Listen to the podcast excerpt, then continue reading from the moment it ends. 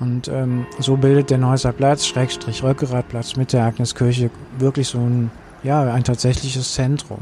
Und das ist eigentlich, ähm, eigentlich sehr schön, weil es, äh, weil es ähm, dazu einlädt, sich zu versammeln, zu versammeln, zu flanieren, sich zu treffen. Es gibt das Pico-Bütchen, äh, wo die Menschen im Sommer äh, sich ihre Getränke holen und dann auch auf dem Boden sitzen und so. Hallo Peter. Hallo Wiebke. Herzlich willkommen zu unserem Podcast Agnes trifft aus dem der Fedels Podcast aus dem Kölner Norden, aus dem Agnesviertel. Ja, das kennt ihr vielleicht aus unserer Folge über das Agnesviertel. Agnes trifft das Agnesviertel. Eigentlich hört ihr ja Peter und Wiebke. Und so waren wir auch eingeladen zum ersten Kölner Podcast-Tag. Uli und Willem und Frank, die hatten die Idee, verschiedene Kölner Podcasts zusammenzuholen. Podcasts, die sich mit der Stadt Köln beschäftigen und zusammen eine Folge aufzunehmen. Und ich musste allein hingehen, denn Peter hatte leider einen Fahrradunfall und anstatt mit mir ähm, beim Kölner Podcast-Tag zu sein, war Peter im Krankenhaus. Der Arme mussten wieder heilen und ihr habt heute die Gelegenheit, hier einen Querschnitt mal zu hören über die Kölner Podcast-Szene. Also, auf zum Eigelstein. Am Eigelstein ist Musik. Ohnehin. Und die Kölner Ratsbläser, in deren Räumen wir den Folge aufnahmen, haben auch noch eine tolle Fanfare für uns aufgenommen. Viel Spaß beim Hören, viel Spaß am Ende, wo es dann vom Eigelstein rüber ans Agnesviertel geht, ab in die Bütchenkultur. Und wir hören uns hier, Peter und ich, wir hören uns ganz bald mit einer neuen Episode. Versprochen. Herzlich willkommen zum ersten Kölner Podcast-Tag. Endlich geht's los. Wir präsentieren heute, ja, man muss es einfach so sagen, eine Weltpremiere. Wir haben verschiedene Kölner Internetakteure zusammengetrommelt, insgesamt neun. Und ich finde, das ist mindestens eine Fanfare wert.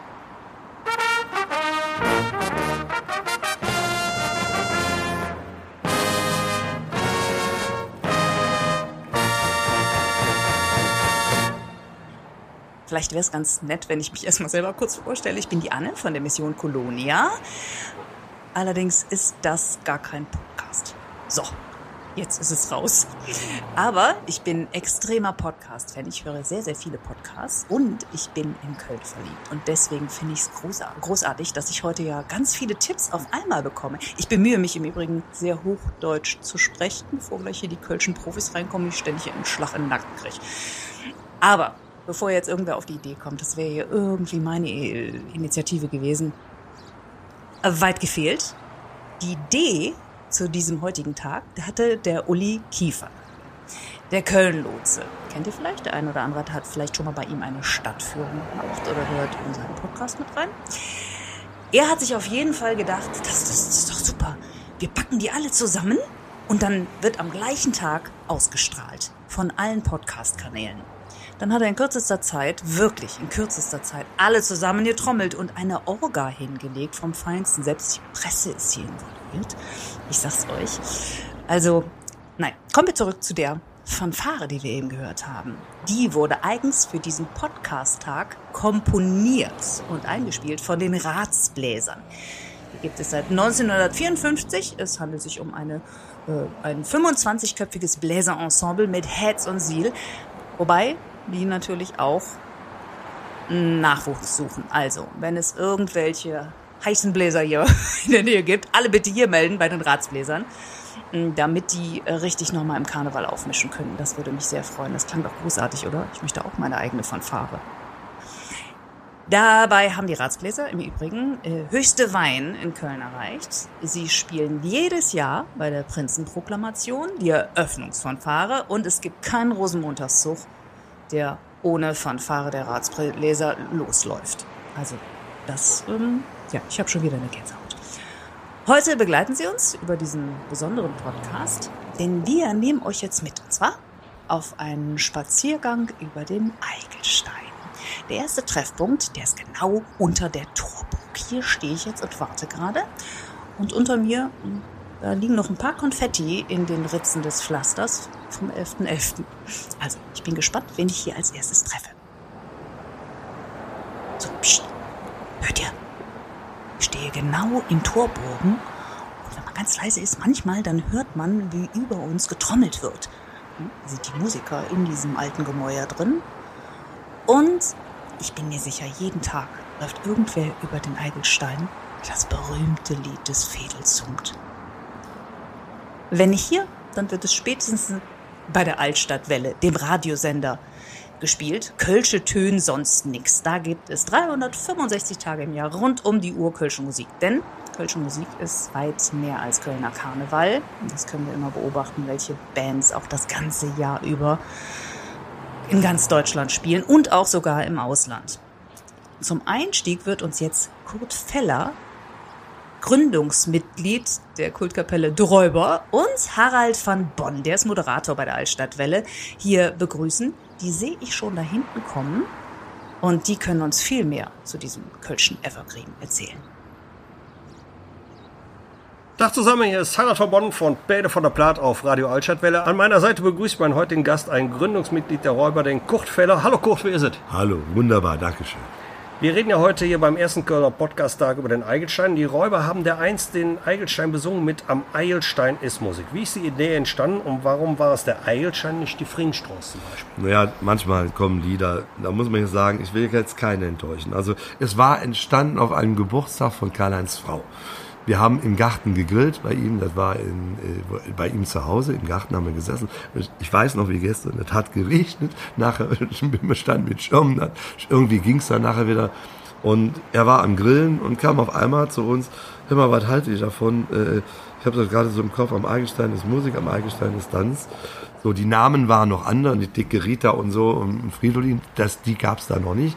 So, und äh, das fanden wir gut und dann haben wir gesagt, da machen wir draus. Und das hat er dann auch weitergeschrieben. Es ist, äh, es geht ja um ein Wortspiel. Ja? Am Eigelstein ist Musik, am Eigelstein ist Tanz. Da packt der dicke Rita den Fridolin. Da käme ja etwas, was äh, vom Reim her, äh, sagen wir mal, dann zu hart wäre. Und dann kommt am Ei, ja, ist dann wieder Entspannung. Ja, es ist eigentlich in der Story wird klar, es ist überhaupt nicht schweinig gedacht. Am Eigelstein ist Tanz. Da packt der dicke Rita den Fridolin. Punkt.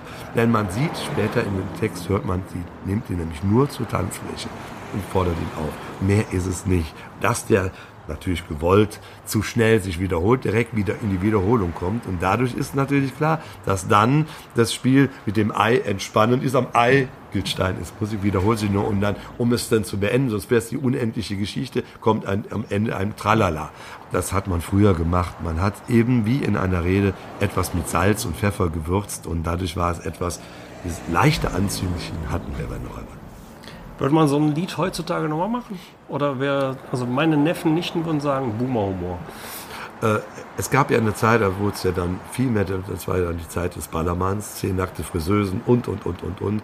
Also auch zu dieser Zeit, der Karneval war immer auch ein wenig verrucht. Es gab es immer. Es war immer, äh, gab's, früher war man viel mehr drauf in der, auch, äh, ich sag mal, Markt war ja sexistisches Gemüse, ja. Äh, dicke Eier, Fuhle, Brumme, lange Mure, hat man nicht umsonst genommen, diese Worte. Also wollen wir es auch gar nicht verstecken. Na, ich glaube, wir würden es heute vielleicht nicht mehr so machen, ja. Äh, weil das war in der Zeit, Tutti Frutti, die Freiheit und äh, Sexualität wurde auch viel offener darüber gesprochen und gesungen. Und wir haben es ja immer nur verschmitzt, versteckt gemacht. Wir waren nie zu derbe. Wir haben immer einen feinen Humor damit bewiesen. Das hat die Räuber früher viel ausgezeichnet. Hast du selber eine Verbindung zum Eigelstein? Ja, ich bin tatsächlich, ich gehe gerne da immer noch essen. Ich gehe da mal meine Blümchen kaufen.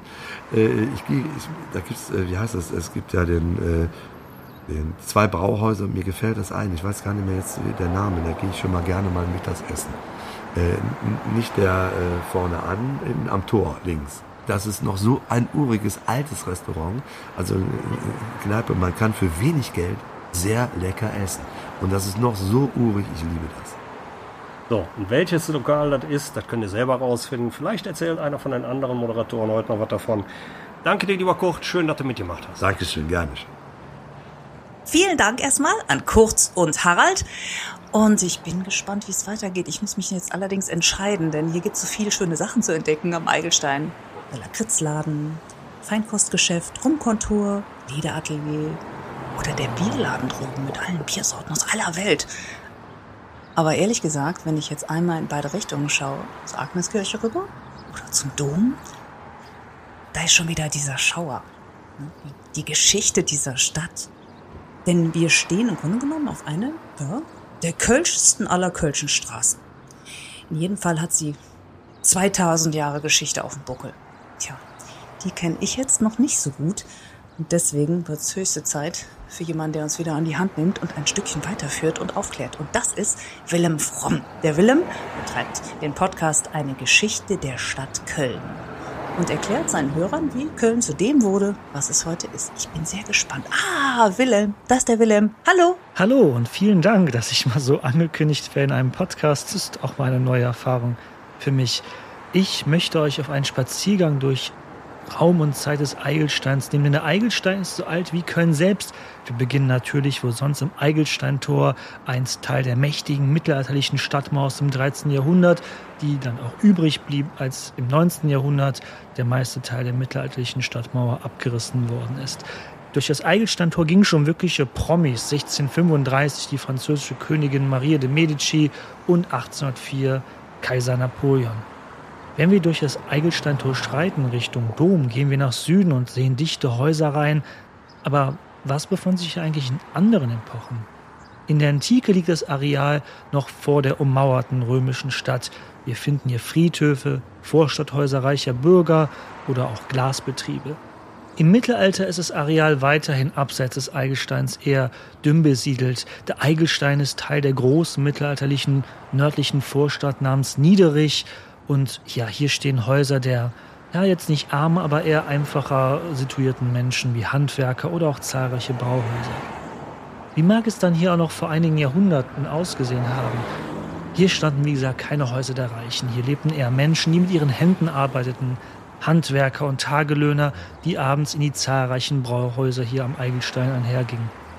Bis weit ins 19. Jahrhundert haben wir aber abseits des Eigelsteins selbst eher eine ländliche Besiedlung, Kohl, also Kappes und Weinfelder mitsamt Klöstern von St. Ursula und St. Andreas prägen das Bild hier.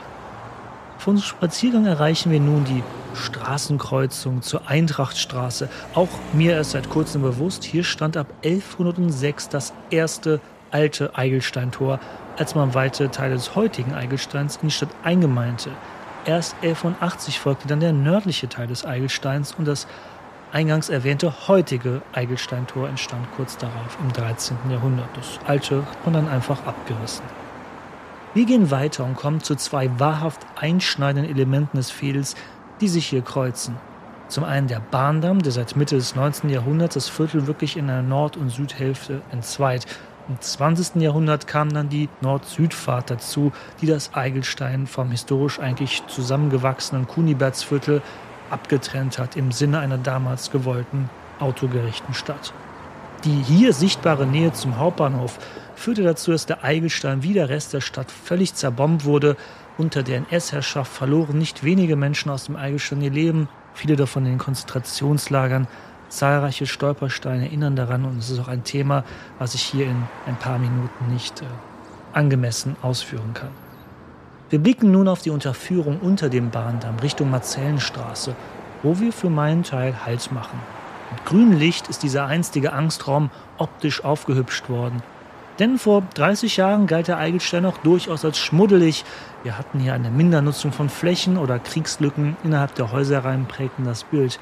Fast 25 Jahre lang wurde hier bis 2013 viel investiert, getan auch durch bürgerschaftliches Engagement und ich finde, es kann sich sehen lassen.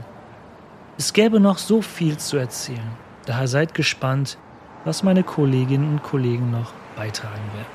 Vielen Dank. Was, Willem? Das waren jetzt schon vier Minuten. Das war mir viel zu kurz. Aber ich kann dir sagen, diese Unterführung, das ist jetzt für Insta-Fans äh, ein Hotspot.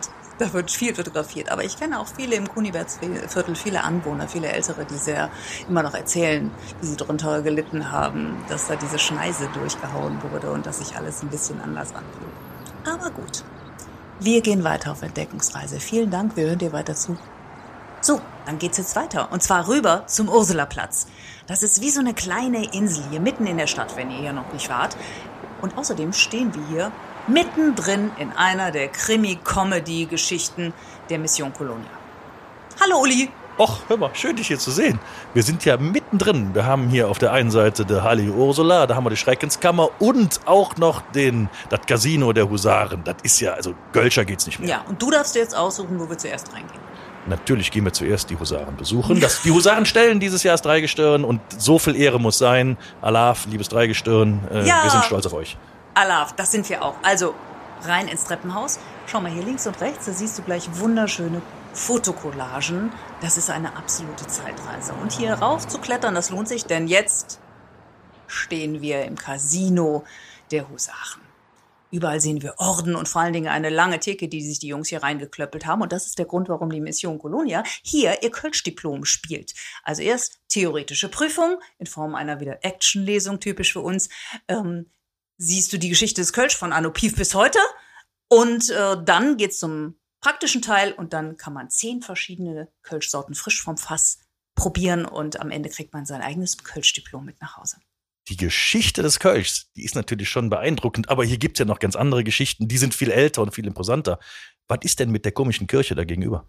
Ja, ja, die Ursula-Kirche, das passt natürlich zu unserem äh, Stück äh, die Ursula-Verschwörung, denn äh, die Christina spielt die Wirtin der Schreckenskammer und die Sonja spielt die Restauratorin der Kirche von St. Ursula. Warst du mal in der Knochenkammer?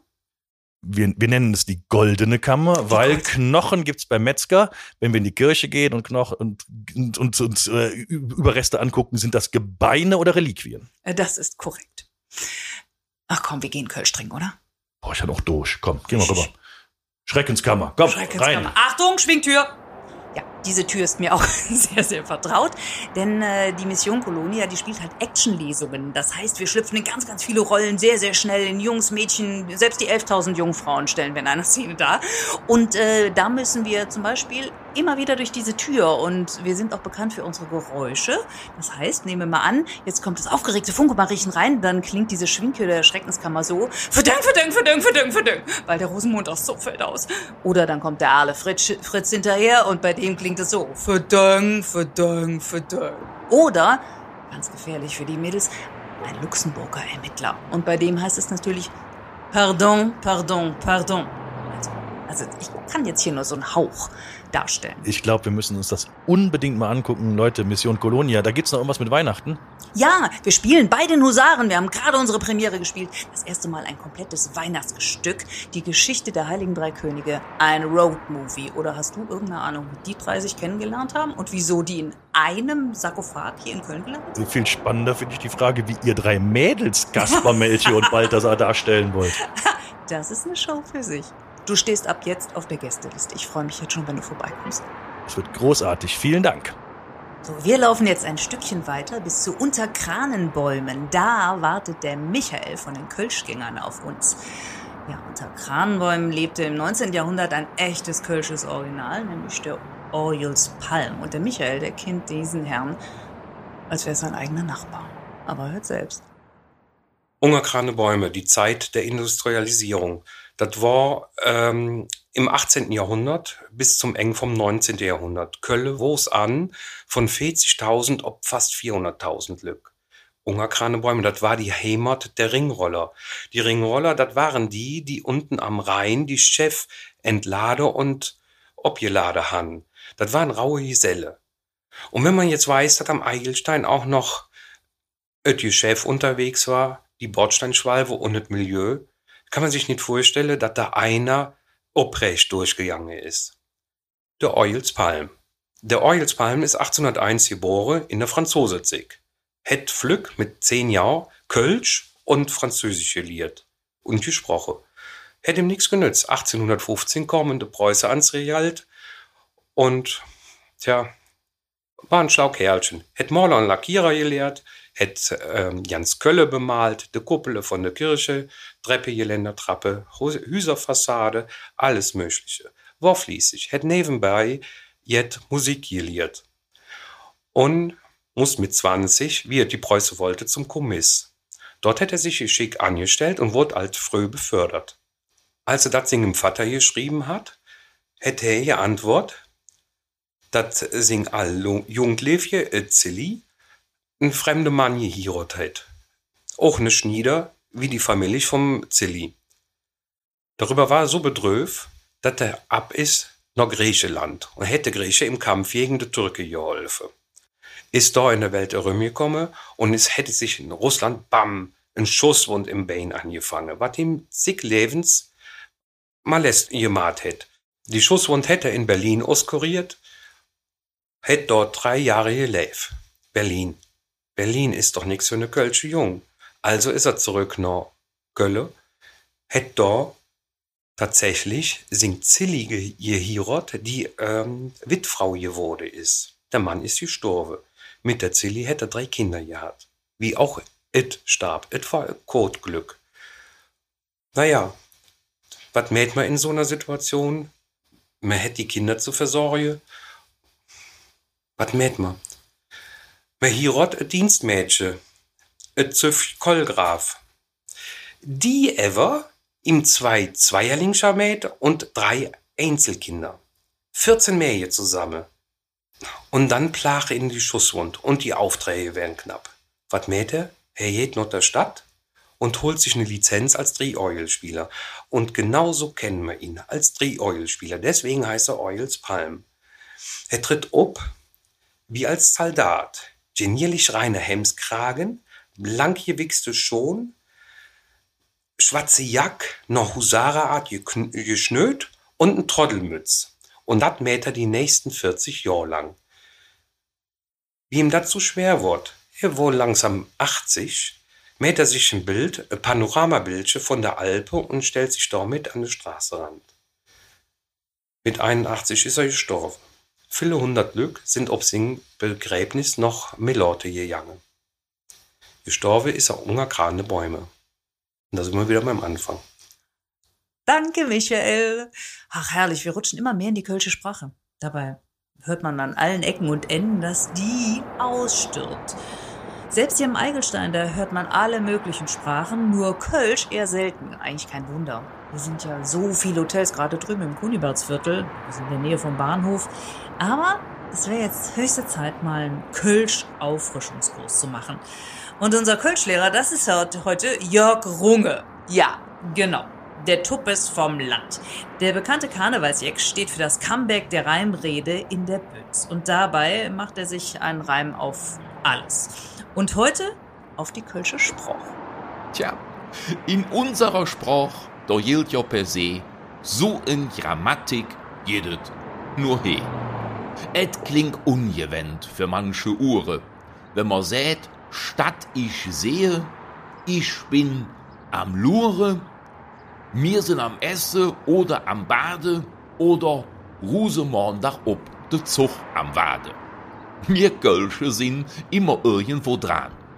Und deshalb, weil auch verfolgt von dem Wahn, man hätte immer alles im Griff. Selbst so ja, ob ne sinkende Schiff.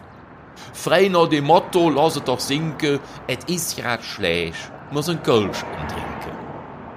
Und wat ne Immi zur Verzweiflung bringt, ist, dat uns Sprach oft wie Chinesisch klingt.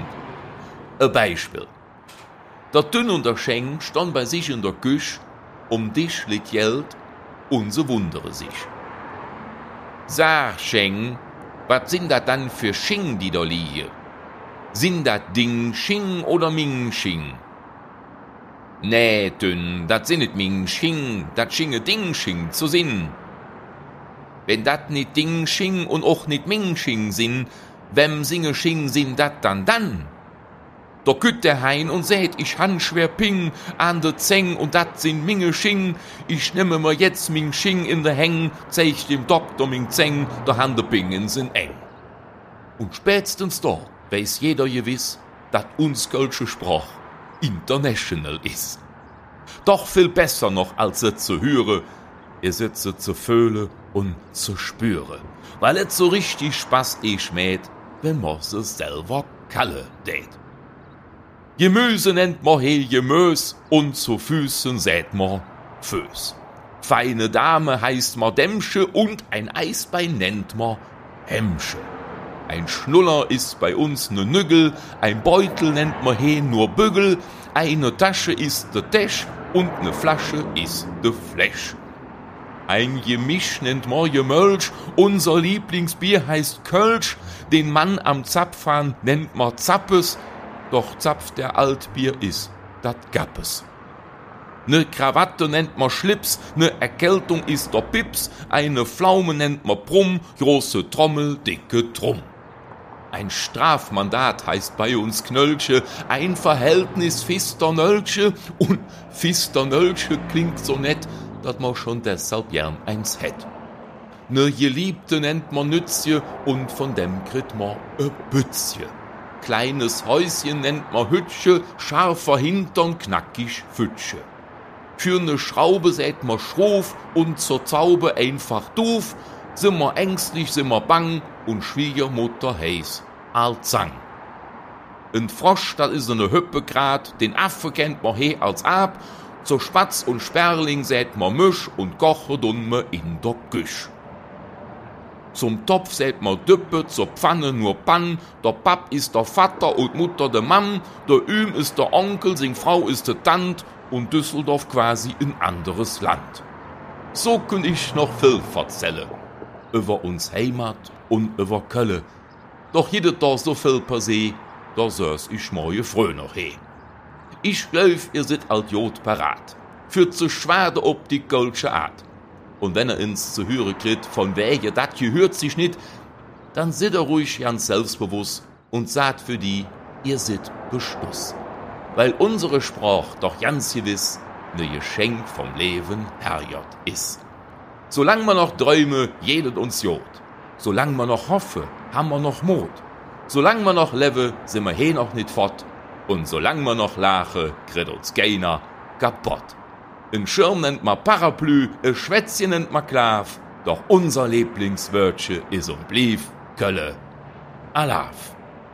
Dankeschön an den Tuppes vom Land. Wo sind denn jetzt die Ratsbläser? Ich finde, das hätte doch jetzt echt mal einen Tusch verdient. Ich glaube, die sind schon rüber zum Kölschebohr. Aber wir gehen jetzt zum Stavenhof, der im Kölschen ja nur Stöverhof genannt wird. Früher eine verrufene Meile, heute bevorzugte Wohngegend. Für die jüngere Generation sieht's eher aus äh, wie die Winkelgasse von Harry Potter. Aber gut, nicht abschweifen. Um die ganze Geschichte dazu zu kennen, da werden wir jetzt Frank und Uli treffen vom Köln-Ding der Woche. Sie präsentieren ähm, im lockeren Gespräch historisches, Anekdoten oder Legenden und Märchen aus Köln. Immer kurz und knackig, immer subjektiv und völlig voreingenommen. Und heute erklären uns die beiden, äh, wieso et früher schon ein Soff im Stüverhof, ja. Im Stöverhof ist Zoff und das ist genau richtig, denn wir kommen jetzt nach dem ganzen seriösen Teil endlich zum sündigen Teil unserer Geschichte hier, zum Stavenhof oder besser gesagt zum Stüverhof, die ehemals sündige und äußerst gefährliche Meile in Köln. Ja, der True Crime Teil aus dem Fädelküt jetzt. Und wir beginnen mal in den 60er Jahren, weil da hatten wir nämlich in Köln eine Kriminalstatistik, die war so erbärmlich, also es es ist fast unglaublich. Ähm, wir, wir hatten den Ruf, äh, das vom Chicago am Rhein, und das haben wir auch wirklich redlich verdient. Ähm, wir hatten ungefähr 50.000 äh, Straftaten jedes Jahr. Das ist ein absoluter Spitzenwert. Da waren wir Champions League. Und ähm, davon wurde aber nur ein Drittel aufgeklärt. Somit waren wir auf dem Abstiegsplatz wie der erste FC Köln im Moment. Ähm, es ging dabei vor allen Dingen um Hehlerei, Glücksspiel, Gewalt und natürlich Prostitution. Es war aber nicht nur der Stüverhof, sondern es gab auch die Brinkgasse im Friesenviertel oder die Nächselsgasse in der Südstadt. Das waren alles die Ecken, wo die Prostitution geboomt hat. Und natürlich, Prostitution und Kriminalität gehört eins zum anderen. Ja, äh, die, die Kölschen nennen die Prostituierten übrigens Trottoirschwalven. Äh, und eben diese Trottoirschwalve äh, haben ihren Dienst am Stavenhof auf Kölsch um Stüverhof angeboten. Das Besondere war, die Damen mussten hier mindestens 30 Jahre alt sein, also kein junges Gemüse, sondern im reiferen Drittel ihres Lebens. Und sie lebten mitten in der Nachbarschaft, Tür an Tür mit den Anwohnern. Und das war anscheinend recht unkompliziert, heute kaum vorstellbar, aber es gab einen Zeitzeugenbericht, wo eine Dame aus dem Milieu berichtet hat, ich zitiere, wir haben doch früher so viel Privatlook gewohnt. Da haben die Pens gespielt, mir Stunde neben de Pens. Da hätt sich gay Mensch dran gestört. Der Stüverhof bzw. Köln war so verrufen, dass wir sogar einen Blockbuster hatten, der hieß Heißes Pflaster Köln. Und äh, dieser Film hat leider auch zur ungerechtfertigten Legendenbildung des Kölner Milieus beigetragen. Also Typen wie der Dummste Dünn, Karate Jackie oder Schäfers Nas waren brutale Schläger und höchstgradig kriminell. Und nicht so wie der Kölsche immer sagt, die hatten Ganoven-Ehre und das waren Jodi Jungs. Das waren sie eben nicht. Das hat auch belegt Jupp Ment. Der ist im Karneval bekannt als der Kölsche Schutzmann. Tatsächlich hat er bei der Sitte gearbeitet in den 60er Jahren bei der Schmier, bei der Polizei.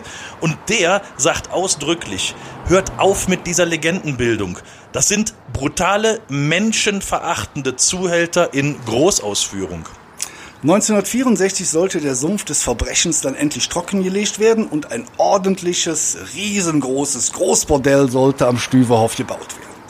Das war sowohl den Anwohnern als auch dem damaligen Pfarrer Paul Fetten von St. Ursula dann natürlich ein bisschen zu fetten. Ne, der sagte also, jetzt hört auf, ja, äh, die heilige Schutzpatronin äh, Ursula muss sofort abgesetzt werden, wenn ihr das auch nur ansatzweise in die Tat umsetzen wollt. Natürlich hat die Stadt dann sofort den Rückzieher gemacht, weil das ging nicht. Ursula, das, nee, also die muss bleiben. 72 ist dann das Eros Center gebaut worden, das war dann in der Hornstraße und die Straßenprostitution und überhaupt die gesamte Prostitution verlagerte sich in diese Ecke. Der Stavenhof selber, der hat sich da mal echt gemacht. Keine Prostituierten mehr, dafür heute bevorzugte Wohngegend. Hier gibt man gerne mal 7.000 bis 8.000 Euro pro Quadratmeter für eine Eigentumswohnung aus. Ja. Und seitdem die Actionserie Wilsberg, der Kölner Tatort und allen voran der Bruce Willis aus Kölle, Kommissar Klefisch bzw. Mili Vilovic des Stüverhof als Drehort gefunden hat, gibt es keine Kriminalität mehr. Und der Uli sagt den Namen jetzt nochmal richtig. Der Bruce Willis aus Kölle heißt natürlich Willi Milovic. Und jetzt habe ich durch. Was denkst Ja, du? ich auch. Wir gehen jetzt mal einen trinken, mal gucken, ob wir den äh, Marvin und den Tim finden. Ich schon durch. Wir gehen in Kölschebohr. Ja, Hey, Frank und Uli. Na super, sind die auch rüber in Kölsche Bohr. Jetzt bin ich hier ganz alleine. Na gut, hilft ja nix. Ich gehe jetzt auch rüber. Wird Zeit für ein Kölsch. Außerdem treffen wir da zwei Profis. Marvin und Tim erwarten uns da vom Podcast 2x02. Die beiden die kennen sich bestens mit Kneipen aus. Jede Woche besuchen sie eine neue, trinken mindestens, würde ich jetzt mal schätzen, zwei bis... Nee, ich schätze nicht. Kölsch und sprechen über Kneipen, Kölsch, die Straßen drumherum, ganz nach dem Motto, trink doch eine mit, stell dich nicht so an. Wer weiß, wen die da alles kennenlernen. Die haben bestimmt eine riesen Liste im Handy. Ja, heute nehmen sie uns also mit und erzählen uns was über die Geschichte. Und die ist immerhin schon 260 Jahre alt. Wo früher meine Leber war, ist heute eine Minibar. Ja, und Anne, wir haben direkt für dich mitbestellt. Also Prost, ne? Prösterchen. Ja, und damit äh, hallo und herzlich willkommen zu 2x02, dem Kölner Kneipen-Podcast, in dem wir uns ritterlich den Helm lackieren. Tim, wo sind wir denn gerade? Ja, wir sind heute im Kölschen Bur. Äh, Das befindet sich am Eigelstein 121 bis 123. Und Marvin, welches Kölsch trinken wir denn heute hier? Mühlenkölsch, ja, lecker, für einen Preis von 2,10 Euro. Das können wir immer machen, Dido, also dienstags bis donnerstags von 16 bis 0 Uhr, freitags von 15 bis 1 Uhr, Samstag von 12 bis 1 und sonntags von 12 bis 23 Uhr. Montag ist entsprechend Ruhetag, ganz genau. richtig. Ja, was kann man sonst noch sagen? Was kann man denn hier außer Kölsch noch äh, So leckeres Suppe Trinken. Ja, es- wir sind ja hier immer noch im Kölner Norden grob und dort gibt es die falsche Neun. Die gibt's auch hier zu trinken. Die können wir sehr ans Herz legen. Ja, und ansonsten ist ja Mühlen, also die haben äh, ja Sünner aufgekauft und da gibt's die ganzen Sünner-Schnäpse. Ganz Das genau. kann man machen an der Theke, an einer sehr großen Theke. Ja, die ist direkt hier im Eingangsbereich, ist äh, eine J-Form praktisch, wenn man direkt reinkommt. Das ist ja typisch vom Aufbau eines Brauhauses, dass es dann immer direkt am Anfang steht. Ne? und äh, ziemlich riesig, allerdings nicht so viele Sitzplätze, dafür umso mehr Stehplätze. Leicht bestuhlt, ganz genau. Und dann Gibt's- kommt man, ja. Ja, gibt's ja eine Küche, Marvin, wenn man, wenn man was essen möchte. Oh ja, ganz Brauhaustypisch, äh, die ganzen typischen Sachen. Allerdings auch vegane und vegetarische Gerichte, also für jeden was dabei. Mittwochs ist Riefkoche da, kann man Oh ja, betonen. Mittwochs ist Riefkoche. ja. Also schnappt er Ja. Pan, ne? Ja, auch die Toiletten sind hier sehr sauber. Das ist ja hygienetechnisch immer wichtig zu wissen, weil es ja auch auf die Küche irgendwie spiegelt. Ne? Das ist also auch sehr gut. Richtig, und ähm, ansonsten Brauhaus. Ein Brauhaus ist immer ziemlich groß. Ne? Also die haben hier verschiedene große Säle. Draußen auch ein paar Sitzplätze. Ja, so ein Saal, genau, so einen Saal kann man auch mieten, könnte man vielleicht erwähnen, ebenso wie eine Kegelbahn, Eine die hier Kegelbahn, zur ja. Verfügung ist. Ansonsten die klassische Brauhausoptik, ganz urige Holzvertäfelungen. Ähm, was ich auch sehr schön finde, ist, dass man hier auch so ein gewisses Geschichtsbewusstsein hat. An der Wand hängen zum Beispiel äh, diese Besitzer, die da irgendwie aufgelistet sind. Und besondere Form eines Brauches, was es hier auch gibt, Marvin, ist der Beichtstuhl oder auch das Kontörchen. Richtig ähnlich wie im Jolde Kappes. Äh, ne? Also wer mehr Genau. dazu wissen will, hört da mal einfach rein. Ja, ansonsten das Publikum, ähm, Brauhaustypisch auch sehr gemischt, würde ich sagen. Also hier kommt jung und alt, groß und klein, dick und dünn hin. Ne? ja. Wie es sich für ein schönes Brauhaus oder eine tolle Kneipe gehört. Hast du sonst noch irgendeinen, irgendeine Anmerkung? Nein, wir brauchen nur noch einen Spruch zum Ende, Marvin. Wir brauchen Ein ein, Fazit. praktisches Fazit. Ja, und als Fazit lässt sich an dieser Stelle natürlich nur noch sagen, es gibt nichts, was es nicht gibt. Und damit wer wissen will, was, was das bedeutet oder weitere praktische Sprüche hören möchte, die auch in Richtung Trinksprüche gehen oder die Kölner Kneipenkultur mal genauer kennenlernen möchte, der kann gerne bei uns reinhören unter 2x02. auf Spotify und Instagram. Und damit Atschüss. Notiz an mich selber. Mittwoch, Refgurchetag im Kölsche Bo. Früher habe ich hier immer Senf geholt und verschenkt. Von der Senfmühle. Gut, nehme ich ab jetzt Limoncello. Der Tuppes vom Land, der hat sich eben beschwert, dass das Kölsch, die Kölsche Spruch, aussterben würde. Ja, dann hat der wohl noch nie den Podcast Podklav von Caroline und Hermann gehört. Der Hermann ist, oh, ich kann nicht sagen, Jahrgang 1930. Ja, bevor ihr jetzt rechnen müsst, er ist bereits 93 Jahre alt. Zusammen mit seiner wesentlich jüngeren Freundin Caroline haben die beiden mitten in der Corona-Pandemie den Podcast Podklav erfunden. In dem Podcast wird bloß Kölsche schwart. Ich kann noch eine ganze Menge lernen. Ich bin sehr gespannt. Hallo ihr zwei, da sind sie schon. Ja, guten Abend, Lev Lückscher. Schön, dass ihr da seid. Der Hermann und ich, wir haben uns erst gefreut, dass es hier hück um der Egelstein geht, weil wir nämlich später da gelebt haben in Seeklang. Ich han da als Studentin gelebt und der Hermann als Bütsche, bis er sieben Jahre alt gewesen ist. So ist es. Dann fange ich direkt allerdings an. Ähm, also ich von meiner Geburt an, also wie aus dem Krankenhaus aus, äh, ja, äh, wo so Alte sind hier im Süden. Äh, da war ich dann die ersten sieben Jahre um Jerionswall. Also Eilstein, worum es ja geht. Äh, und zwar um Jerionswall Nummer 5. Und weil man weiß, wo das anfängt, an der Eilstein Sports, da sind die, da fängt dann an zu zählen. So. Und wenn man dann an der Eilstein Sports steht und schaut noch dann in der Jerionswallerin, dann sind dann links die ungerade Zahlen, also die Nummer 5. Und wenn ich mich so besinne, ähm, wie gesagt, mit sieben Jahren sind wir dann noch Riel getrocknet. Das nur nicht vorbei, wie mein Vater einen Stell beim Fort gekriegt hat. Und das war damals schon jetzt Besonderes. So, Eierstein, Jerionswall 5. Reis, äh, da hat ein, mein, mein Großvater äh, äh, das Haus gekauft. Das ist aber dann irgendwie der Barre runter. Da waren fünf Kinder. Das hätte nicht funktioniert. Aber da haben wir dann immer noch äh, ob du zum Mädchen gewohnt. Und rechts von uns, von dem Serie, und zwar Nummer 5, äh, also wenn wir rauskommen, aus, der Wohn aus dem Häuschen. Reis, das war die Frau Römer. Die hatte Kolonialwaren, die Chef, sagt man da, Butter, äh, kein Butter, Zucker, Mehl, Kaffee, Tee und so eine Kram. Und äh, ich weiß noch, dass meine Mutter, wenn sie uns jetzt vergessen hat, das kam hat sie mir da hat sie mir einen Zettel in der Hand, da, ich war dann vier Jahre, äh, geh mal eben zu Frau Römer und dann kaufst du, weiß ich was. Und ich weiß noch ganz genau, ich an einen fotografisch Firma, wenn ich der Arm ganz groß hochstrecke, das komm ich bis an der Theke, um den Zettel aufzugeben.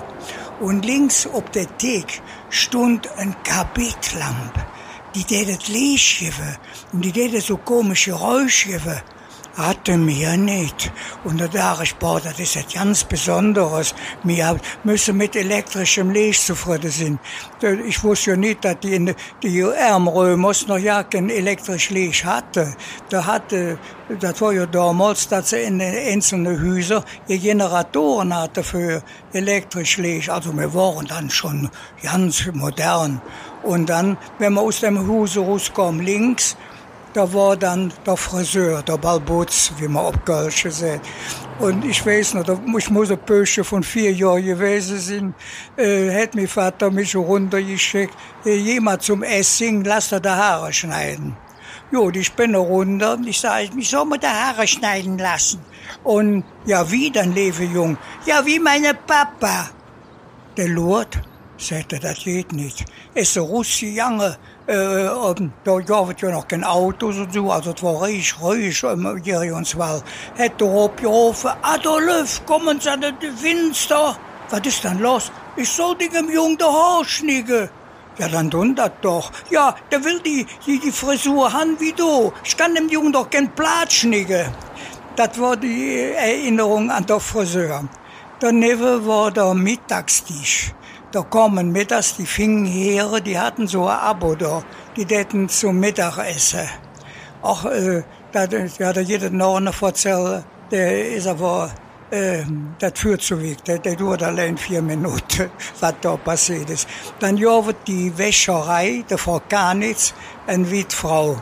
Äh, da bin ich dann auch ans Luster gegangen, das war viel Arbeit. Dann äh, wird äh, der, der Spediteur, das Spediteur, das heißt damals, der hat ein Bett und eine Boulderware, so, so, so eine große äh, Ware, wo dann Fässer und weiß ich was top geladen waren. Und ich han jeder Abend drauf gewartet. Ähm, wenn die vier Abend machen, dann kommt der Spediteur, damals hieß das, das ist schon anders, das weiß ich aber nicht mehr. Der hätte mich kleinfutzige Menschen, äh, ob das Bett geholt, das Bett wurde natürlich aus dem Geschirr rausgeholt und kriegt einen Klaps auf die Fuß und dann ging der, der, der so 10, 15 Meter laufen und war dann im Stall. Das kann das Bett schon. Und er hat mich auf das Bett geholfen und ich habe mich dann an dem Mähen festgehalten und bin dann mit in das Stall geritten. Das war für mich immer das schönste Erlebnis am Tag. Und dann äh, darf ich aber äh, die Figuren, da war die komischerweise war am eng. Wenn man dann ging, dann aus dem Hause raus, da ging immer Reis, Eilstein. Na, Eilstein hat mir, mein Eltern, die bekannte Kaspers, die hatte einen tollen Kaffee. Äh, so, und, äh, ja, äh, die Wieso Reis, sind er dann nicht links rumgelaufen? Was ist das? Ach so, warum wir nicht links rumgelaufen sind? Ja, das ist ein Jode Frage. Äh, warum? Wie wissen wir das all? Da war der Stöverhof, auf Hochdeutsch der Stafenhof. Äh, das war ursprünglich ein ganz solider Bauernhof. Und dann, äh, ja, ich wusste das natürlich nicht, dass da Mädchen in Finsterstunde, die irgendwie sich angeboten hatten. Ne? Und das Schöne war, äh, man konnte hier über, dann sind da ja der Duffes. Äh, Der Duffes, die, es war so üblich, das waren den Ärmlück, ihr Rennbäder. Die, hatten Brieftauben. Und äh, da, da habe ich immer interessiert so gelot, wenn die äh, wegflogen und haben dann immer wieder gestaunt, wie die dann wieder zurückkommen. Das war das, ja, der Eierstein Sports, die, ja, die ist, ach so, das ist übrigens alles stehen geblieben. Das ist im Krieg nichts kaputt gegangen. Äh, auch das Rettungsschiff, was kaputt im Eilstein Torbohre steht, das ist immer noch kaputt und hängt immer noch da. Ja, das war das vom Eilstein. Habe ich sonst noch jetzt weil, ah, die Wäscherei gar nichts hatte ich verzahlt, ja. Ja, das war es. Und was ist mit dir, mit dem äh, Dom? Wie mit meinem Dom. Ich habe in der Domstraß. Domstraße gewohnt. Da war ganz interessant. Ich äh, war im Ausland und komme wieder und ich war so selig, da hatte ich eine kleine Wohnung gefunden, ein Apartment für die Studenten. Und so nah am Dom, man konnte am Fenster rausschauen und man sah der Dom und das war herrlich. Wo ich nicht dran gedacht habe, weil ich auch irgendwie nicht am Schirm gehabt habe, war, dass da auch eine Verlängerung vom Steuerhof gewesen ist. Ne?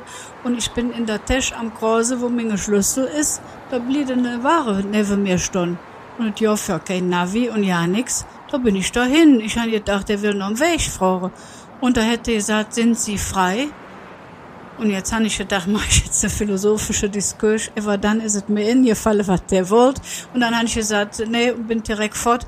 Und das habe ich da erlebt, was typisch für die Straße gewesen ist. Ja, ich läuft jetzt immer alter am eng. Ich habe nicht so viel erlebt und auch kein Peter Mieter war alt richtig halt los mit der Autos, die bestimmte Idee hatte in der Gegend. So, Caroline und Hermann haben jetzt gerade auch eine neue Runde bestellt, aber ich habe noch eine Verabredung drüben im Agnesviertel. Da gehe ich jetzt einfach mit euch rüber. Hier in der Verlängerung des Eigelsteins auf der Neusser Straße steht die Agneskirche schon von Weitem zu sehen und da wartet Wiebke. Leider ohne Peter. Der hat, na, das soll sie euch selber erzählen. Und die beiden haben den Podcast Agnes trifft. In diesem Podcast der Pfarrgemeinde St. Agnes geht es um das Leben, die Nachbarschaft und einfach das Miteinander im Agnesviertel. Ja, wer jetzt aber erwartet, dass wir in die Agneskirche reingehen, der liegt falsch. Wir treffen uns an dem berühmten Bütchen davor. Ich stehe am King Georg Bütchen. King Georg, die Kultkneipe im Agnesviertel. Ich weiß noch genau, als ich das erste Mal in King Georg war, so 80er Jahre Schummer. Es sah aus wie eine Table Dance Bar eigentlich, ohne Table Dance. Nischen. Aber wir wollen ja gar nicht in die Kneipe, wir stehen am Bütchen. Und ich sehe, ich sehe zurück und sehe das Eigelsteintor und muss kurz überlegen, ah, früher endete die Stadt ja genau da.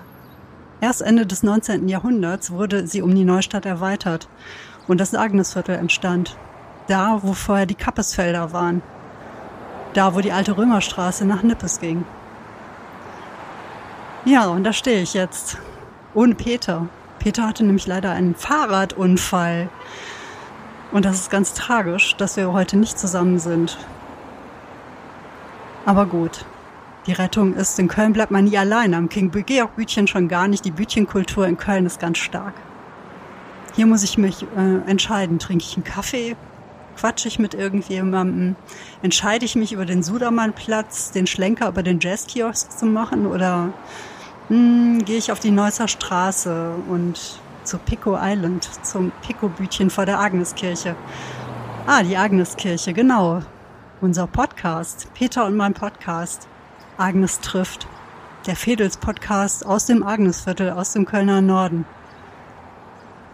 Viel davon findet auch am Bütchen statt. Da trifft sich die Nachbarschaft. Hier spielt die Musik, nicht nur am Eigelstein. Denn in der Nähe ist ja die Musikhochschule und es gibt in der Agnesklause in einer der wenigen Kneipen im Agnesviertel Jazz Sessions. Und hier schon die, die hier immer standen. Das ist auf jeden Fall auch am Pico-Bütchen so. Ohne Bütchenkultur kein Köln. Irgendwo zwischen Eckkneipe, Tante Emma Laden und Haltestelle des Lebens prägen die Bütchen ihr Viertel und auch das Agnesviertel. Die Trinkhalle, der Kiosk, unser Podcast. Auch da trifft sich die Nachbarschaft. So war es zumindest unsere Idee. Wir wollten März 2020 unseren Podcast starten, Agnes trifft und was kam? Eine Pandemie. Es wurde nicht Agnes trifft, es wurde Agnes spricht. Denn wir haben gedacht, okay, wir machen jetzt einfach los. Wer weiß, wie lange das dauert. Wir wollen jetzt anfangen, wir wollen podcasten. Und dann haben wir uns getroffen und einfach über die Themen gesprochen, die uns gerade so bewegen. Und nicht zufällig sprachen wir in unserer ersten Folge nach der Nullnummer über Zuversicht. Zuversicht, Hoffnung, Vertrauen. Das sind so Themen, die immer irgendwie über dem ganzen Podcast schweben. Meistens sprechen wir so fast eine Stunde über Themen herum und in Themen rein. Viel Alltagsphilosophie spielt mit rein. Wir verbinden sie mal lose, mal eng mit dem Agnesviertel. Konkret Tiere, Musik und Essen und Bücher öfter noch darüber, was wir mit Stille, Aberglaube, Normalität, Verlust oder Allmende verbinden. Allmende. Öffentliche Räume, die gemeinsam genutzt werden, wie der Platz vor der Agneskirche in der Agneskirche, äh, in dem Räumchen über der Orgel, da nehmen wir unseren Podcast auf. Und da sprechen wir auch über Abseitiges. Irre Düfte. Reparieren. Wir haben auch schon über Hosentaschen gesprochen. Die meistgehörte Episode, naja, die ging um Karneval. Zuletzt sprachen wir über Magie. Regen und November hatten wir auch schon, hätte heute ganz gut in den Tag gepasst. Und in allen Episoden schwingt eben das übergeordnete Thema mit Vertrauen, Verbundenheit in uns, in die Welt, über Erschütterung von Vertrauen und Verbundenheit, von Trost und von Heilung, vom Beobachten, vom Erleben. Und vielleicht ist es ganz lustig, dass Peter und ich uns als Nachbarn im Agnesviertel wieder getroffen haben, denn was uns verbindet ist, wir haben zusammen dieselbe Schule besucht. Damals im Oberbergischen Kreis. Nur um, ich glaube, zwei Jahrgangsstufen getrennt. Orte, Zeiten, Umstände, vieles ähnlich und doch anders. Und so geht's im Podcast. Es geht ums Agnesviertel. Es geht um dieses urbane Dorf zwischen Ebertplatz und Innerer Kanalstraße. Es geht um aber einen Blick auch in unser beider Leben, in unseren Alltag, unsere Haltung zur Welt. Und deshalb können wir eigentlich über alles sprechen, im Vertrauen auf ein gutes Gespräch und Freude am Zuhören und laut denken. Podcast. Schon eine verrückte Sache. Und vielleicht gehört sie deshalb auch ganz gut ins Agnesviertel und nach Köln. Danke, Wiebke. Und Grüße an den Peter. Jetzt habe ich mich erst gerade, als es erzählte, daran erinnert. Ich war mal Agnesblömchen. Ich bin kurz vor der Pandemie, also im März 2020 noch Nippes beim Zug mitgegangen, als Agnesblömchen, mit einer ganzen Gruppe aus dem Agnesviertel. Mann, Mann, Mann, ihr hattet echt ein gutes Timing. Apropos Timing, jetzt sind wir schon durch mit unserem Spaziergang über den Eigelstein. Das war ja der erste Kölsche Podcast-Tag. Ja, wir hoffen natürlich sehr, dass es euch gefallen hat und wir würden uns freuen, wenn ihr uns Kommentare da lasst. Und ihr hört es raus, das war der erste. Das heißt, im nächsten Jahr geht es weiter. So ist zumindest der Plan. Und da haben wir uns schon vorgenommen, beim zweiten Kölschen Podcast-Tag, da gehen wir über die Frinkstraße. Ein großes Dank an alle, die das heute möglich gemacht haben, an die Kölner Ratsbläser, bei denen wir jetzt Aufnahmen machen durften, und an unseren Tontechniker Yannick, danke dir, Yannick Mausbach, der äh, das Ganze hier noch ein bisschen zusammenschneidet und gut, dass äh, schaut, dass alles gut ausgepegelt ist. Vielen, vielen Dank und äh, wir freuen uns, dass ihr uns bei diesem Experiment zugehört habt. Und ich sag einfach mal, madet gut, bis zum nächsten Jahr. Tschüss.